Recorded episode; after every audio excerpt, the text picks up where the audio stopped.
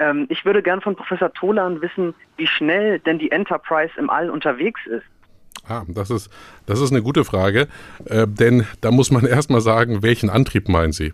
Der sogenannte. Den, den, der, ja, den Warp-Antrieb. Der genau. Warp-Antrieb, genau.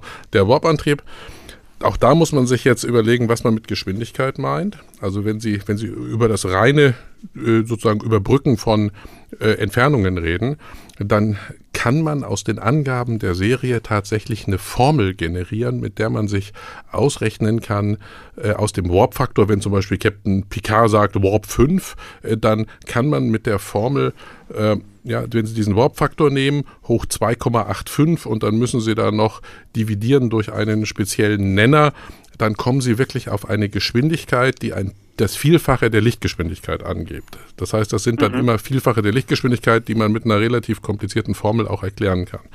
Nun muss man aber dazu sagen, äh, dass die Relativitätstheorie uns ja lehrt, dass man eigentlich sich nicht schneller als das Licht bewegen kann.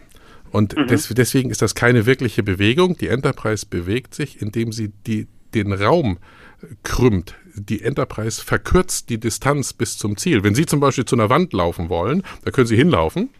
Mhm. Das können Sie nicht schneller machen als mit Lichtgeschwindigkeit. Wenn Sie Weg durch Zeit teilen, dann kommt, muss, muss ein Wert rauskommen, der kleiner als die Lichtgeschwindigkeit ist. Das gilt für die Enterprise ja. auch. Aber die Enterprise macht das ganz anders bei der Enterprise wird eine so gigantische Energiemenge freigesetzt, dass die Wand sich sozusagen zu ihnen hinkrümmt und die befindet sich dann direkt vor ihrer Nase. Und dann machen sie nur einen kleinen Schritt nach vorne und dann schieben sie diesen zusammengedrückten Raum hinter sich wieder durch. Theoretisch geht das sogar. Allerdings braucht man dafür so gigantische Energiemengen, dass man leider diesen Warp-Antrieb nie realisieren können wird.